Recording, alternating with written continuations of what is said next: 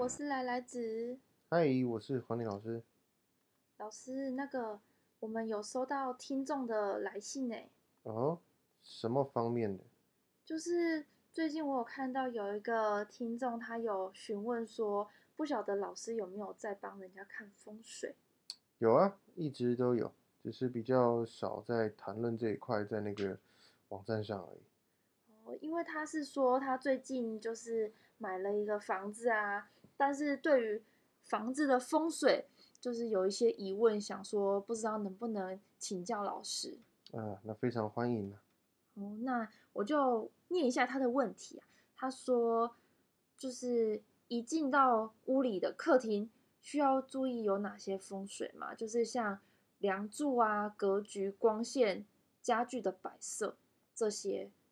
嗯，这个问题问的很好。客厅是很多人去第一眼看到的东西。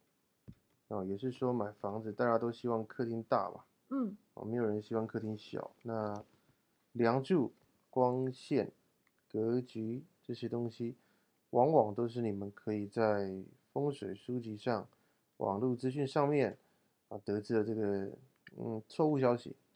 错误的吗？对，嗯，有一些倒是不能说全错，但几乎八成都不对了。像是梁祝，现代的风格哈，你也知道，不是说每一间都做的那么样的四方形，嗯或者是规矩。尤其是现在我们说时代不一样，有钱人啊，或者是一些比较有经济能力的人，他们甚至会把自己的房子改造成一些哦比较特殊的装潢风格。可是你看有影响他们的有钱程度吗？似乎没有哈、嗯，他们仍然那么的富有。所以其实重要的不是那个梁柱位置。现在房子能能有没梁柱？你说有可能没梁柱的房子会出现吗？房子都得有梁，而是那个梁，你说是压到你了。很多人都说你不要睡在梁柱底下，嗯嗯，可是你们知道为什么不要睡在梁柱底下吗？怕地震被压到吗？嗯，这一点很好哈。但古代的梁柱是什么做的？木头。对呀、木头上面容易潮湿，容易长虫、发霉，所以又有水，所以不要睡在梁柱底下，是因为你容易被滴到脏东西。就是这样子然后现代人引申为压梁，哦他就说那个梁柱底下睡了头痛，压到你容易生病，哦，那这是一件很不合理的事情哦。压的是头，那其他地方就没事吗？所以今天压脚是脚生病吗？是不是？那这样很不对啊。哦，再者，梁柱它本来就是建筑工业手法的其中一个，不能没有梁柱的。那你干脆要房子没有梁柱倒掉算了。哦，所以你要没有梁柱也不对，所以梁柱压什么都不好啊。你看压办公桌，就说办公有问题对，哦，这个职员容易离职，容易怎么样？所以我是觉得说，不要把梁柱想的太，你看它是个梁柱，那如果今天是灯泡压到你，是不是也不行？或者是什么电风扇？那就屋顶上都不能，天花板都不能挂东西。对呀、但是现在很多人在背后还有人挂什么图案啊，甚至有人挂什么象牙、什么兽的雕像啊、鹿角啊，各式各样的花样都有。所以证明一件事情哈，贫富差距仍然跟这个没有关系的。那光线，呃这个是我觉得最值得一谈的吧。嗯它太重要了。我们相信说，一间屋子常年没有日照，先不谈风水，这个发霉程度就很可怕了。对，那撇开这个不谈，我们再谈的风水，那风水也是，我们说中国人很重视阴阳学，阴阳学其实是遍布我们生活周遭的，像是什么，有热就要冷，你说夏天喝热水，恐怕没什么人吧？啊，夏天喝冰水，那冬天不得喝热水吗？那现在一样，这就是阴阳冷热的一个区别。那太阳常年不照，呃，这个房子的阴气就会比较重一点，这是事实了。哦，那变得比较寒，比较阴。那同样的，这个房子里面没有足够的阳气，得不到很好的阴阳循环平衡的时候，自然就不会太吉利，容易在健康上出现问题。那这样子的话，要是这间房子比较难照到日照，有什么方法可以解决吗？嗯，要先考量为什么。如果说窗户的方向本来就没有日照，嗯那可以改善窗户。我们把呃，我们说如果能有经济条件一点的，我们把窗户改个位置，让日照能够进来，这是首要条件。哦，那当然了，有些人一定会在开始把他的风水理论拿出来瞎谈一番，说什么啊，老师你改风水，你把这个窗户位置改掉，只为了日照，你都不用管那些什么风水里面的什么好的气啊、坏的气。这个其实如果你会这样想，代表你根本不认识风水，你在死读书哈、一个房子没有日照是最大的问题了哈、所以地下室谁会想住地下室？嗯你看房子的地下室都是什么？仓库、停车场，哦，堆杂物的，很少是有人住的吧？嗯所以啊，改那个窗户的位置是首要。那如果说真正你的房子是属于四面都被其他房子包住，对，换房子吧。真的就不推荐住在这边。呃，应该是说能换则换，不能换，至少空气的流通啦。那嗯嗯嗯，顶多了，不然真的很困难了。还有就是说光线的补足，就是说我们房子里的灯光至少得补足这个日照，让它明亮点，这也是个好事啦。哦，那不然能怎么样。这已经是尽量很勉强用这个方式来代替，其实应该是不行才对哦。嗯对嗯，就是这没办法中的办法。对，哦，那家具的陈设呢？有没有说客厅？因为我记得有些人会说，大门进来不能直接看到厨房，还是不能直接看到什么，所以要用一个屏风把它挡起来。蛮多，我看蛮多装潢都会这样子做的。家具的陈设是，哇，这个问题啊，天哪，这个问题真的是好让人心寒啊！为什么？就是你们竟然会认为家具的陈设跟风水有关系，到底是什么样的节目，或是网络上的错误知识，让你们变成这样子？这不心寒吗？这个少看一点那一种节目了，哦，我就不讲哪一种了，少听一点电视上的大师分享这种哼很奇怪的学问哦。那家具陈设，你爽都好，什么沙发后面一定要有靠，现在一堆人沙发后面是什么？啥都没有。哎，美国人、西方人沙发后面都没有靠东西的，这各位应该都知道啊。沙发后面有靠，说主人坐得稳，你知道这个由来是什么吗？不知道。是因为他在讲说，吼，那个死人哦，葬的那个风水宝地哦，后面要有座山，他引申为你沙发后面要有靠，他把你当死人了、真的，他把你当死人了，所以这是很扯的事情，后面要有靠、欸，这真的是瞎扯，所以导致很多人后面一定要靠墙壁，这真的是不能理解哦。那还有什么？我想想看哦。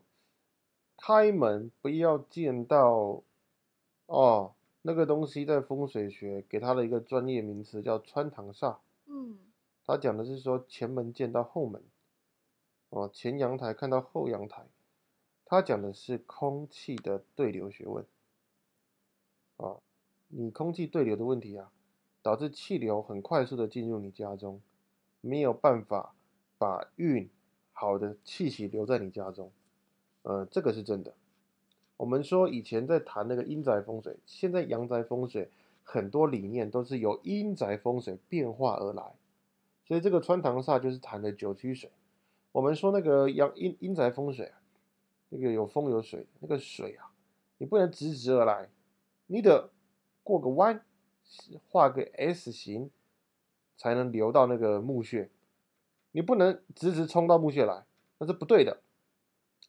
哦，他说的九曲水环抱，这才是有情。有情就是说这个水对我们家的风水是有作用的，缓慢。哦，哎，有没有玩过那个哎，那个叫什么抓鱼游戏，那个去百货公司会玩到汤姆熊的那个，有玩过吗？没有。有啦，投钱呐、然后你就可以一直往那个鱼身上射飞弹，哦，然后如果大鱼经过，你就一直射飞弹，那个鱼死掉前哦你哦你的嘛，哦，啊，你一定会希望鱼游慢一点的、因为鱼游慢一点，你可以有时间打它，它游嗯太快就打不到它啦，嗯一样的道理嘛。好的东西要慢慢经过，才可以把它留下来。所以穿堂煞讲的是空气对流太快，导致好运留不住，好的气息会流走。呃，这个也确实是真的啦。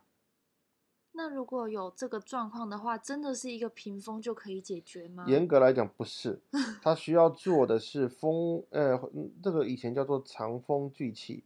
长风聚气就是你会希望哦，整间房子的空气流通的很好，也就是说，你不会希望说这间房子就只有左边有空气流通，右边是完全没有的。那你要这么做，就是把空气挡住，让它能够跑到右边去，带动右边空气的循环。哦，所以它其实不是说用一个屏风就可以挡住的啦，它要做一些结构上的调整。但原则来讲，以实物上来讲，这没什么差别。嗯就是往往我看到哦这种状况，并不会造成他们阳宅的风水不吉利，比较像是吼噱头。哦，就是其实它对于风水来说，对呃对于住家来说不太会有太大的影响。几乎没有。真的，阳宅风水现在太多人在看书上的，嗯，他们把书读一读，就把书上的东西拿来帮人家看风水，他们都忘记了书上的东西是对是错了。他们不想的啊，反正看了再说。对我之前看老师去看风水，还得带着罗盘，是不是在看风水的当下，也要搭配着它的方位那些来做一个参考？那罗盘是必须嘛，我们得嗯先知道说这个房子的坐向，把它精确的定出来。但是我们说整个阳宅风水学的兴起不过一百年不到，你说真的是有那么的神奇，也也还不够有历史来验证它了。所以其实我对于阳宅风水，我自己这一套还是比较具有啊，毕竟你跟我去看过嘛。嗯你也知道那些屡屡印证的事情，也都历历在目，所以你比较清楚，说我们看阳宅风水，反而更实物上在占卜，而不是在呃调整你家的锅碗瓢盆。嗯嗯嗯，哦，所以说像其他客厅以外，卧室啊、厨房有一些什么风水，也不是说风水，就是有没有什么需要可以注意的地方其实都没有。干净整洁，这真的是阳宅风水最重要的。嗯你你们很容易敏感到看那个节目，以为说卧室怎么样，你就会对，很多节目在讲说，就像连我们家以前就是我爸爸的房间主卧室，他们就是有有那个命理师来看，就说你们房间哦不能放鲜花，主卧室不能放鲜花，因为这代表说男主人会有桃花。哎、对，会外遇。这是真的吗？啊，当然是假的啊！他帮他开花店了怎么办所？以你知道我妈妈原本准备了一幅画，那时候要进住那个新家的时候，准备一幅画，然后画就很漂亮，有花花园啊，一个女生在那边绣花什么的，然后他们就不敢放，因为那个有花。就是这是一个蛮蛮奇怪的事情。那是不是家里不能吃水梨，吃了会分离？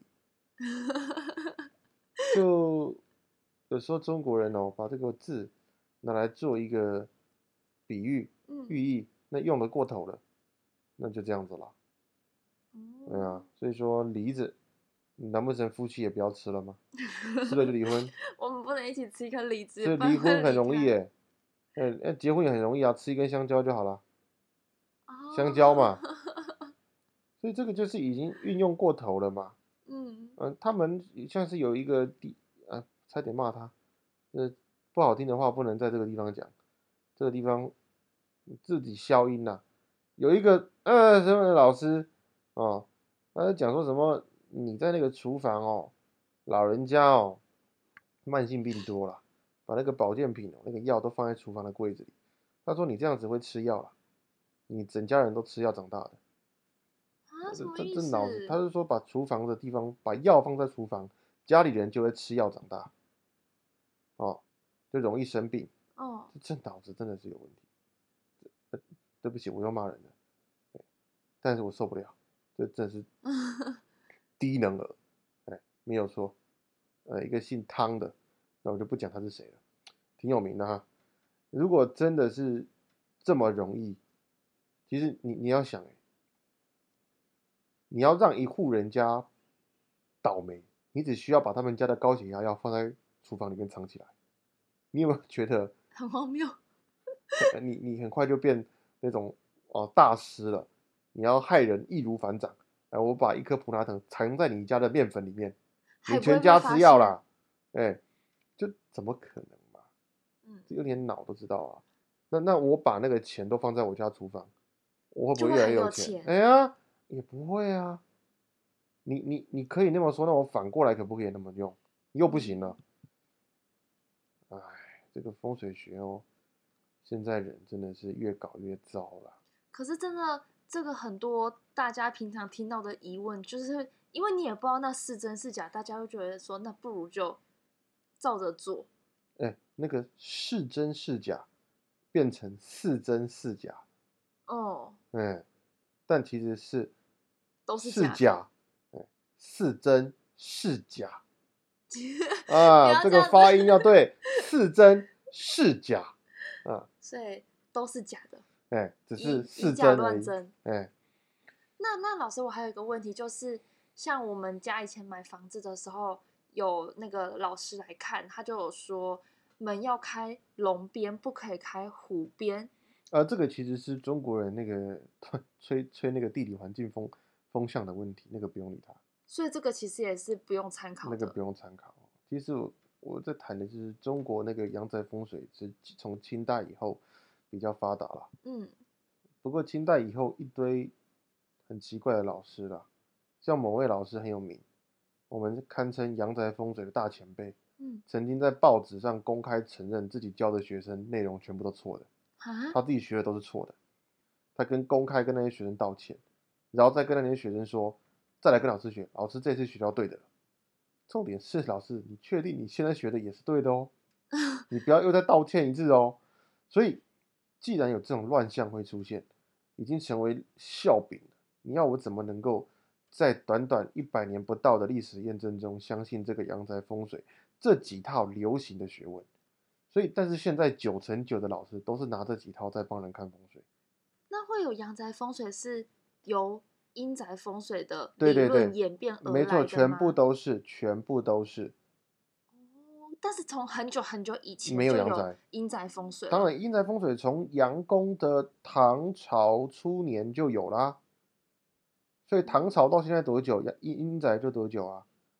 那然后因为房子越盖越多，阳宅风水越来越有需要。嗯嗯我不是反对阳宅风水，而是说我认为现在的派别有一点点变得是教科书派，你就是看书然后帮人家看风水，呃，或者是什么，呃，下午拿着那个罗盘到那种传统老老店，生意长隆啊，在外面偷偷看，然后说出自己的见解，可是这样对我来说有一点点，其实不是有一点点，这样的行为很无聊。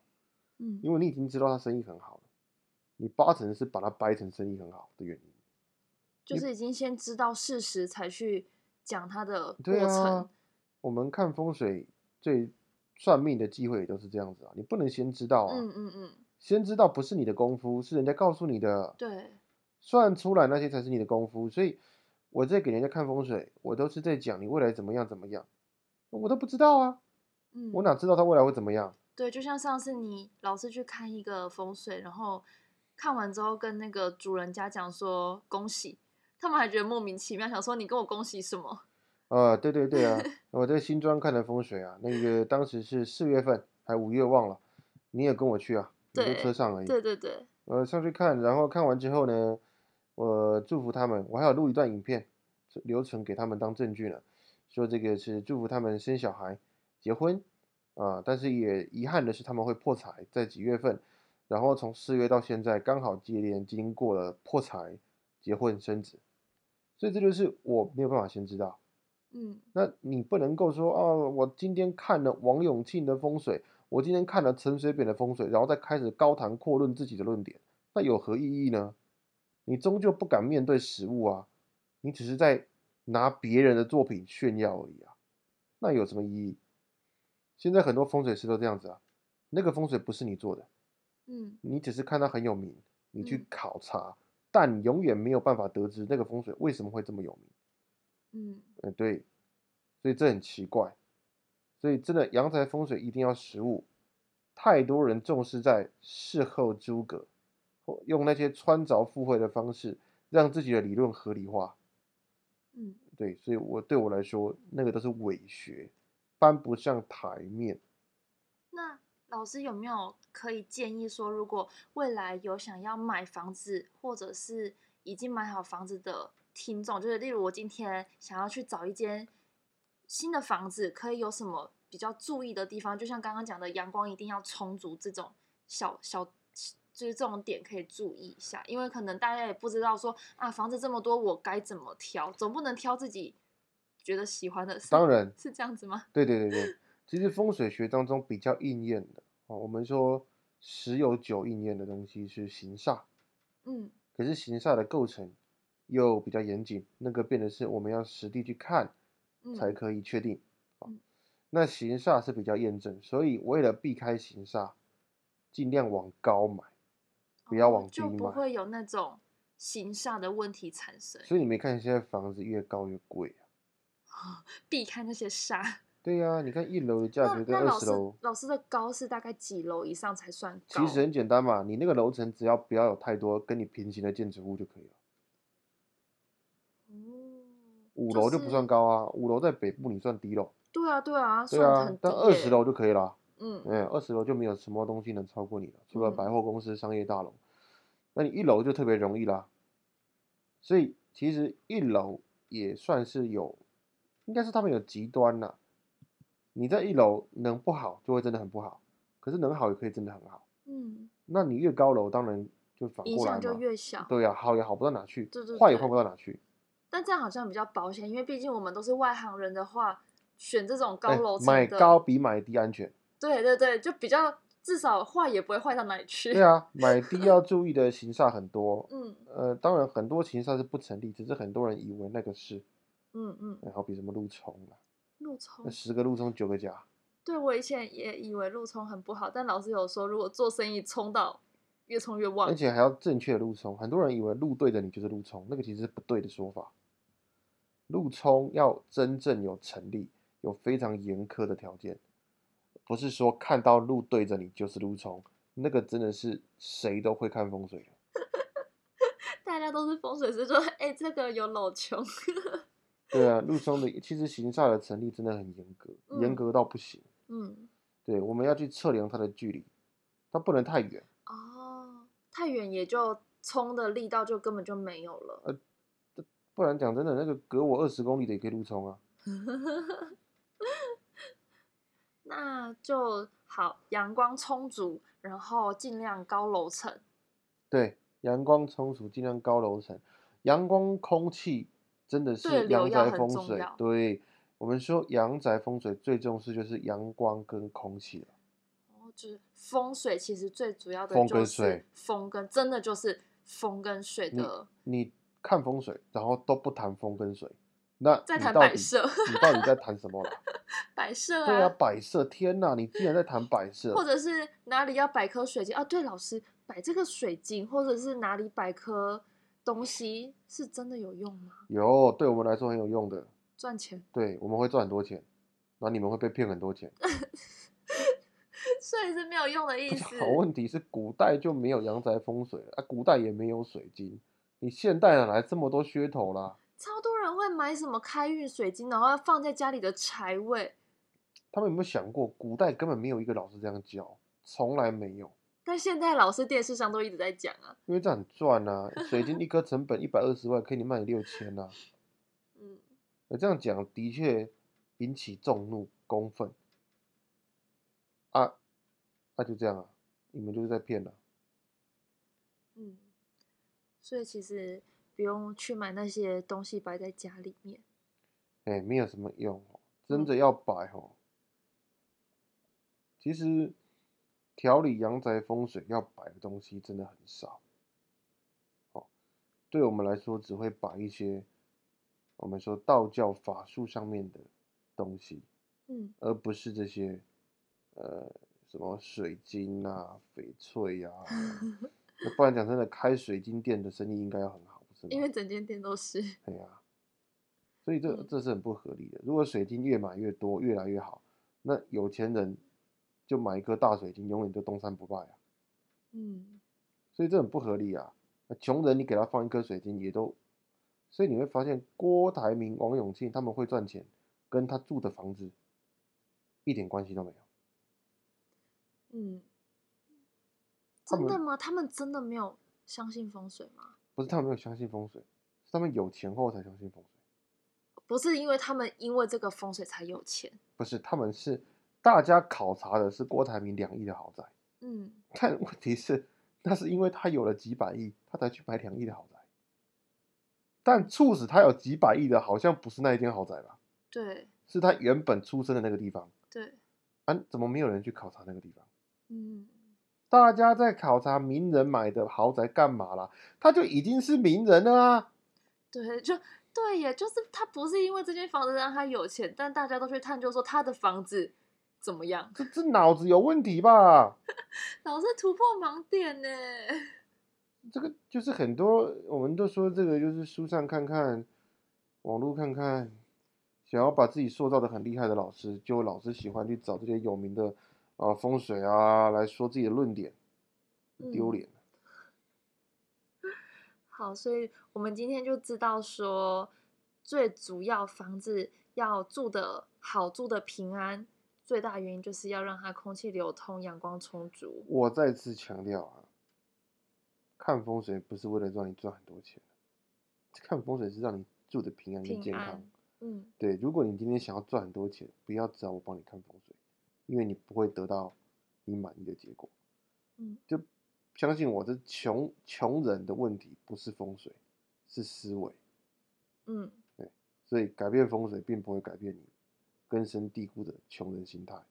所以说，如果有有人来问老师说这间房子能不能买，你会帮他看的也是你们大家住进去平不平安，不会管他赚不赚钱这种事，因我为也不会对因为这间房子而让你赚钱。对，所以嗯赚钱是个人能力。我跟你打赌，王永庆住到哪里，张忠谋住到哪里都一样会赚。嗯他们能力强，我都说了，王永庆会赚钱是因为他是王永庆。嗯，真的不要再认为阳宅风水会让你致富了。那老师你你会那么想，难怪你穷。因为就是没办法致富，只能一直依靠其他的 东西。有钱人不会想这个，嗯因为思维不一样，贫富的思维由此可判高下。了解。那我想问老师，有没有遇过那种，嗯、就是人家来问你，然后你发现这间房子真的不能住的？有，这个是占卜得知的。嗯买房子可以透过占卜搞定。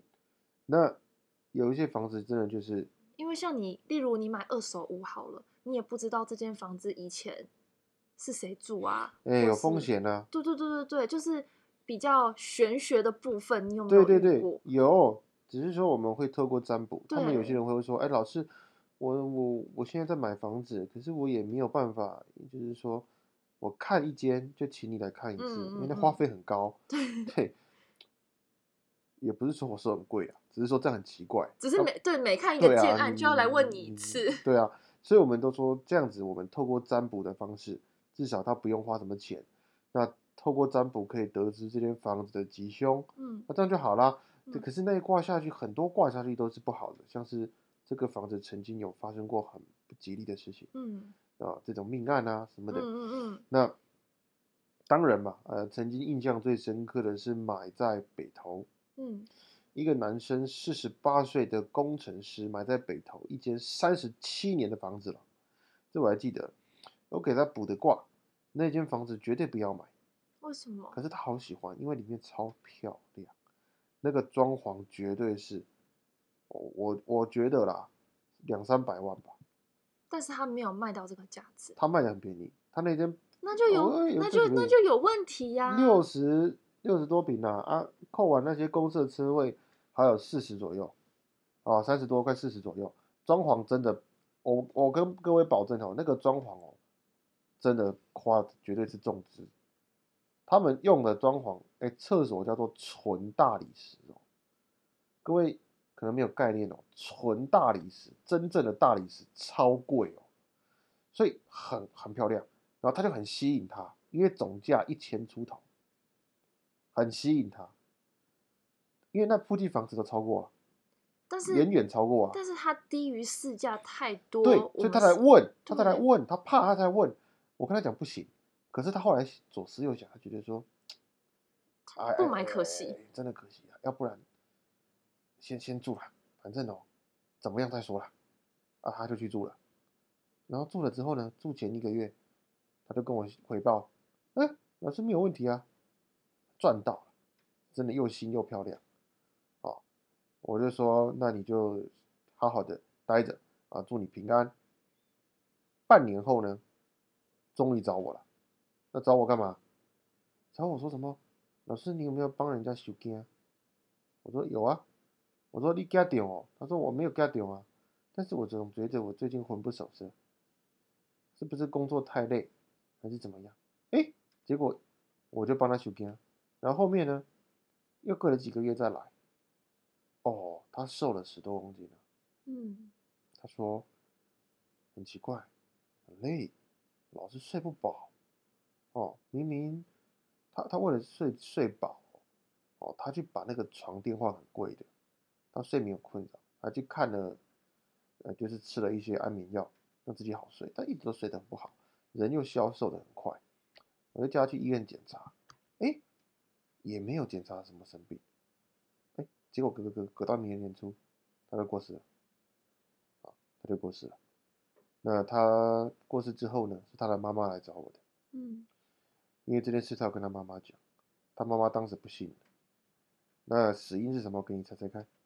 心肌梗塞哎，打错，死因是自杀。哈，他心情很不好，然后就上吊自杀，在北投。也在那间房子里，对，然后后面这个是听他妈妈很后面很后面才分享，但也不知道是真的假的啦有听我说那间房子以前有死过人，嗯是不好的，嗯，可是中介好像没有如实以告，就是这是违法的，其实这是违法的、哦，嗯嗯嗯对，因为凶宅都要要告知，所以它是违法的对，可是他好像没有如实以告，嗯所以当时那一卦我就看到这个绝对不能住，我跟他讲真的不要买，不要被那个好的装潢骗了，就是就是你哎、你们有没有发现汽车旅馆进去房间都香香的？嗯，因为吸毒的臭味要用香的东西盖掉，所以今天装潢的这么好，它是不是在遮盖什么不好的东西？对啊，所以这很重要。像这种房子就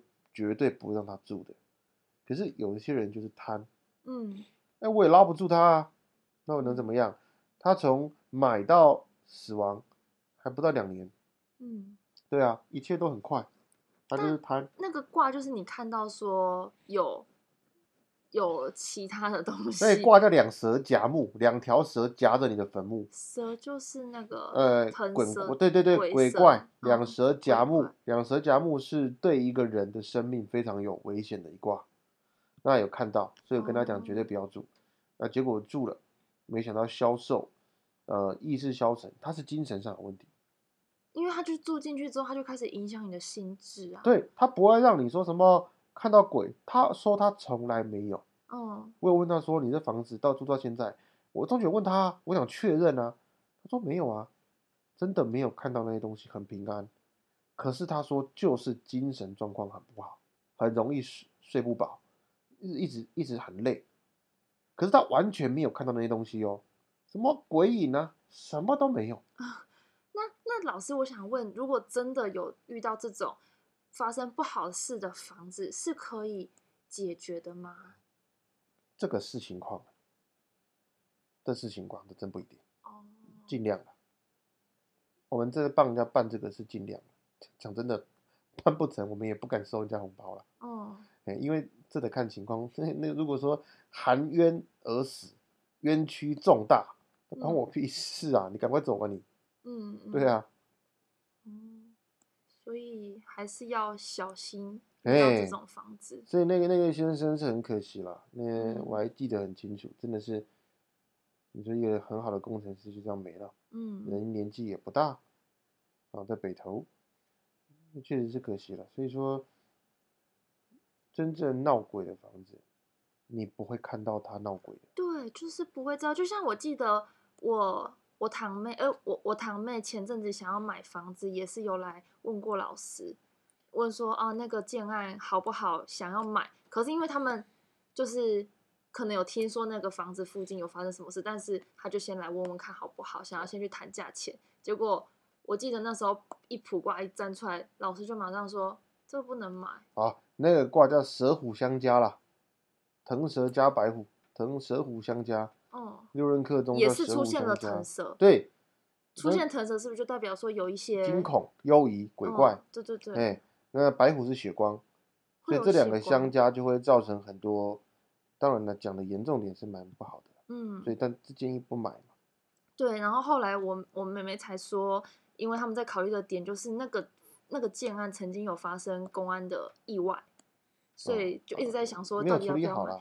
想说还是来问一下老师，结果老师一看就说不行，那就是直接放弃这个建案。对，有些就是不能买，对，所以买房子会用占卜为主，我们不会用阳宅风水。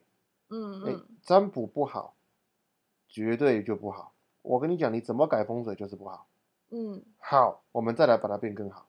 占哎，阳宅风水是调整的学问，它是解解决问题的学问，它不是找出问题的学问。嗯这这个不一样啊，这个就跟医院一样啊，你找出问题是丢你内科，解决问题是丢去外科。外科，你说用外科来找出问题，有非常少哦。当然了，所谓的剖腹探查也是 会找出问题，但是要不得的情况，逼不得已，最坏的情况才是这样子。所以几乎要分得清楚，说阳宅风水是什么学问，各位要记清楚，它是解决问题的学问，而不是找出问题的学问。如果那个老师帮你看风水，用阳宅风水帮你找出问题，你知道是为什么吗？他在骗你啊、不是，因为他不知道用什么方法，他只学过阳宅风水，啊，他也只能用这个了。只有这一步可以用了，真的是学问不够多造成的嗯啊、所以我们要懂得找出问题靠占卜，然后解决问题就是靠阳宅风水的调理。